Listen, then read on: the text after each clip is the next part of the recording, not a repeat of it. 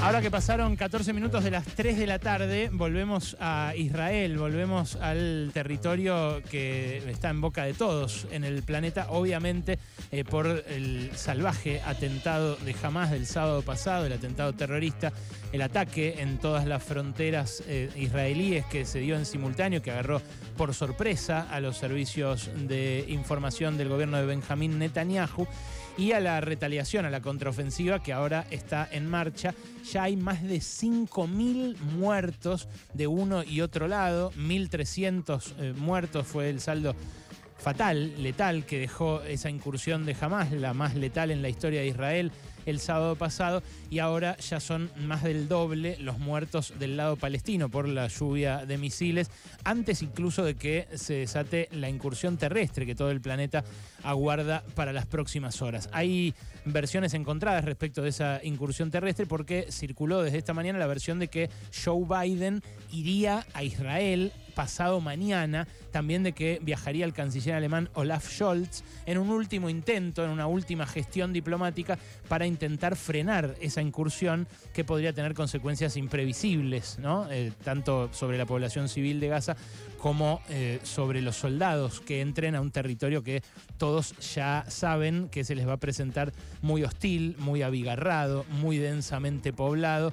y además eh, destruido ya por las bombas, surcado por debajo por túneles donde se supone que pueden estar parte de los 150 rehenes que tomó jamás justamente en esa incursión. En ese contexto, ayer por la mañana llegaron los primeros repatriados y repatriadas de Israel, los primeros argentinos que estaban allí y que eh, pidieron salir de ahí, que le pidieron a las autoridades que arbitre los medios para que lleguen. Una de ellas es Laura Cohen. Laura Cohen es docente en la escuela Sholem Aleichem, una de las escuelas de más prestigio de la comunidad judía acá en Argentina, y es una de las que llegó ayer por la mañana. Había viajado el 3 de octubre. Eh, entiendo que con un grupo, un contingente de alumnos. Laura, ¿cómo estás? Ale Berkovich te saluda acá en Radio con vos. Hola, ¿qué tal? Buenas tardes. Gracias por atendernos, Laura. ¿Qué enseñas en el Sholem? Eh, bueno, varias materias. Soy coordinadora del área de sociales y coordinadora de la orientación de economía. Ah, mira, ¿y qué hacían allí en Israel? ¿Un viaje de estudios, de graduación? Sí, es un, es un viaje para chicos que están en la diáspora, que van de 10 días a conocer el Israel eh, de tercer año y bueno, íbamos a pasear por, eh, por el país. ¿Vos ya lo habías hecho antes? No, nunca. Ah, no, no, la primera vez. Uy, qué mala pata. ¿Y a, dónde, a, dónde, a dónde estabas, Laura, cuando pasó esto? Eh, nosotros estábamos en Netania, en, cerca de Tel Aviv, en un moshab, eh, el sábado que, pasó todo esto. O sea, lejos más o menos de, las partes más cercanas a Gaza, de las partes donde cayeron los... Sí, sí. Sí, sí, nosotros no estábamos cerca de ahí, ni, ni creo que en el plan teníamos como contemplado ir para, para esa zona, pero bueno, justo nos agarró cerca de Tel Aviv eh, y ahí nos quedamos. ¿Y qué pasó? Contame, el sábado ese 7. Uh, pará, ¿ustedes cuándo habían llegado a Israel? Nosotros habíamos llegado el miércoles a la mañana, a la madrugada. Miércoles, que era 3 logramos pasear, claro, paseamos miércoles, jueves y viernes, y el sábado a la mañana pasó todo esto. ¿Ustedes dónde estaban y cómo se enteraron? Nosotros estábamos durmiendo en, en un moshab, que es como un kibutz, y nos vinieron a despertar los organizadores para decirnos que estaban que habían bombardeado, que había sirenas y demás y que teníamos que explicarle a los chicos en caso de escuchar alguna sirena a dónde teníamos que dirigirnos y, bueno, de qué manera, ordenadamente, pero bueno, ir directamente a la parte del refugio. ¿Llegaron a hacerlo? Eh, no, en realidad no sonaron las sirenas, eh, sonó en el barrio vecino, pero como a los cuatro días, eh, y ahí fue, fue que fuimos, pero no nos sonó particularmente a nosotros. ¿Y después qué es lo más impresionante que viste, Lau, en esos días que pasaron del sábado hasta, no sé, antes de antes de ayer, cuando ya se fueron? La realidad es que vimos poco, porque nosotros a partir de ahí nos quedamos, ya no nos movimos más. Eh, entonces no, no nos movíamos de ahí, no es que podíamos ver. Se escuchaban, eh, sí, ruidos como de, bombas que entendíamos que era la cúpula de hierro, que era la que estaba interceptando los misiles. Eh, tratábamos de no tener, bueno, no teníamos televisión y, pedíamos por favor a, los padres o a la gente que estaba afuera que no les llegara a los chicos. eh, demasiada información porque necesitábamos mantenerlos contenidos y distraídos durante, durante el día y la noche. Eh, sí, no era una situación entretenida cuando se escuchaba, eh, bueno, esto, las bombas y demás, y teníamos que estar cerca del refugio por si llegaba a, sonar la sirena. Dormíamos vestidos y, bueno, en caso de, que sonara, estar preparados. Mm. ¿Cómo fue que le solicitaron al gobierno, eh, a la embajada o a quién para que los repatriaran? El caso es así, nosotros teníamos, bueno, en el caso mío y de mis alumnos, nosotros teníamos eh, pasaje por Etiopía para hoy, o sea que hasta último momento nosotros teníamos forma, pero los otros colegios se les cancelaron los, los vuelos. ¿Pero Ellos se volvían algunos por Iberia y otros por Lufthansa y ya no tenían vuelo para volver. ¿Qué? ¿Y los de Etiopía sí siguen saliendo? Sí, sí, sí, los de los chicos de nuestro contingente se dividió en dos había chicos de tercero y de cuarto. Los chicos de tercero que se volvieron el jueves se volvieron por Etiopía, por un vuelo normal. Eh, y nosotros teníamos hoy el vuelo de Etiopía y hasta hoy no tenemos eh, novedades de cancelación, así que podríamos haber vuelto, pero claramente en un país en guerra eh, con menores a cargo lo importante era sacarlos. Claro, claro. El tema es que los otros colegios sí tenían, no tenían vuelo ellos se les cancelaron todos los vuelos. Y ahí que... Entonces había que pedirle a la Cancillería anotarse en un formulario para, para que nos repatriaran. ¿Y cómo fue? ¿Qué, ¿Qué avión los buscó y cómo fue el periplo?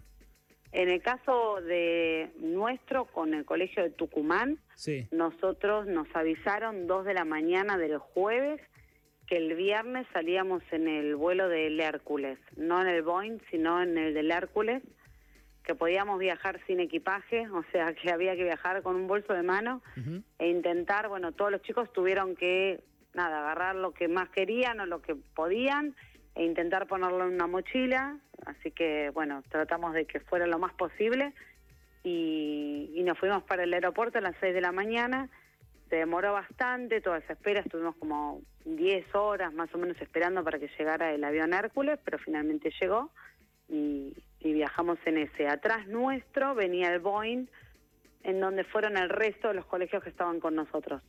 Un Boeing. Pero nosotros no llegamos a enterarnos, el Boeing era más grande y podían llevar equipaje y todo. Nosotros no llegamos a enterarnos, pero entendemos que era por una cuestión de espacio a quién metían dónde. Pero nosotros entramos ahí. Ese Boeing no era de aerolíneas, era un... No, no, ah. no, los dos eran aviones militares. Ah, Los dos eran aviones militares. Y en esos aviones militares los llevaron hasta Roma, donde hasta Roma. Aerolíneas agregó vuelos para, para empezar a traer a los 1.300 que había anotados.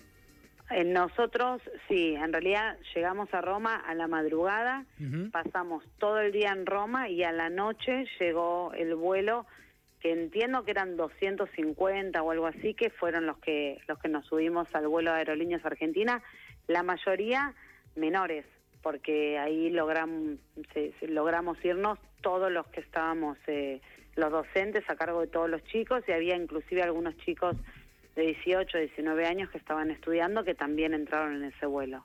Entiendo. Eh, ¿La situación la, charlaron, la llegaron a conversar ahí con los chicos? ¿Qué, ¿Qué, decían ellos? Que me intriga cómo vive un pibe de 14, 15 años, algo así. Les contábamos que en realidad lo que les tratábamos de decir es que bueno, que en el, país se acababa, digamos, que se había declarado una guerra.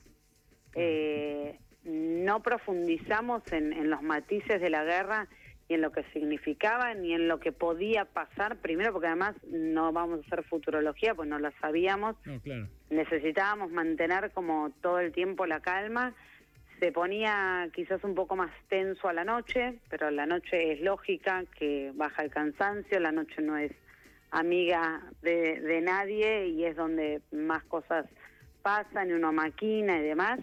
Entonces la noche a veces era un poco complicada, había que sostenerla, pero pero bueno, durante el día hacíamos talleres, eh, tratábamos de, pasar el tiempo de alguna manera, no estábamos en un edificio, estábamos en un lugar que tenía un poco de, verde y aire libre, entonces a veces jugaban a la pelota, eh, pero bueno, esa era como, como la disposición nuestra de tratar de que los chicos no estuviesen en contacto con la guerra propiamente dicha, porque ya cuando llegaron acá, evidentemente iban a entender qué es lo que estaba pasando, pero una vez allá necesitábamos que estar en control de la situación los adultos, que no éramos muchos, éramos nueve para, para ciento y pico de chicos, así que... Claro. Eh, el, el, vuelo, de todas maneras, más allá de la espera, lógicamente, ¿no? Una guerra, permisos, me imagino que debe ser un lío entrar, espacio aéreo y demás. ¿El vuelo más o menos eh, fue llevadero o, era...? No, el, vuelo del Hércules para ellos fue, claro, además toda una experiencia porque no es, digamos, no es un avión normal, es un avión eh, totalmente diferente, se entra por atrás, sin equipaje, había un montón de, militares, la verdad es que nos trataron súper bien, eh, no, no entras por la manga, que es lo que les explicaba a los chicos, entonces también aproveché para decirles, bueno, somos civiles en un avión militar, no es algo común. Chicos, esto es una experiencia también, bueno, como tratando todo el tiempo de de resaltar lo bueno dentro de, tanto malo, de decir, bueno, no es algo que les va a pasar habitualmente, no hay civiles en un avión militar. Claramente no te vas de un país sin pasaje, no entras a otro país sin pasaje, digamos, todo esto que sucedió no es una situación normal.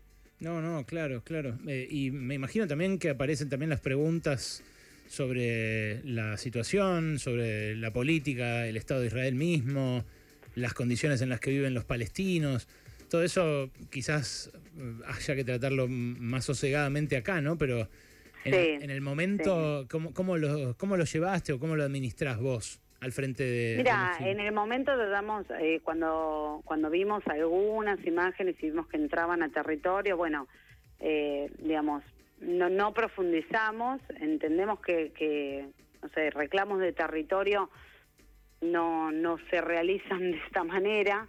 E, eso es básicamente lo que, bueno, eso es además mi opinión personal, pero tratamos de no profundizar en el tema de la guerra porque, digamos, las guerras y, se dan también de otra manera y tienen leyes, eh, que, que eso también es real. Eh, entrar a un espacio civil y, y asesinar tampoco es este, parte de una guerra. No, no es, además el Estado de Israel no estaba en guerra hasta que esto no pasó.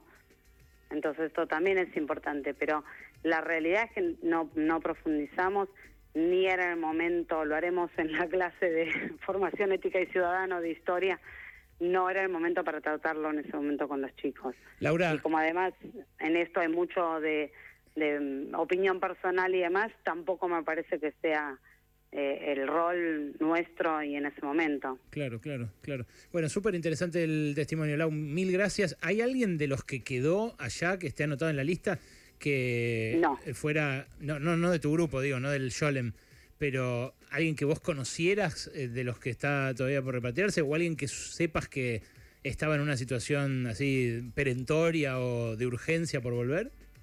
No, todo lo que de hecho cuando nos trasladaron a Jerusalén el último día Ahí encontré ex alumnos míos que estaban estudiando y después los vi con nosotros en el vuelo. Así que de todos los que yo conocí que querían volver, ya volvieron, por suerte. Bueno, Lau, eh, buenísimo ¿Mm? eso último. ¿eh? Gracias por el rato y te mando un beso.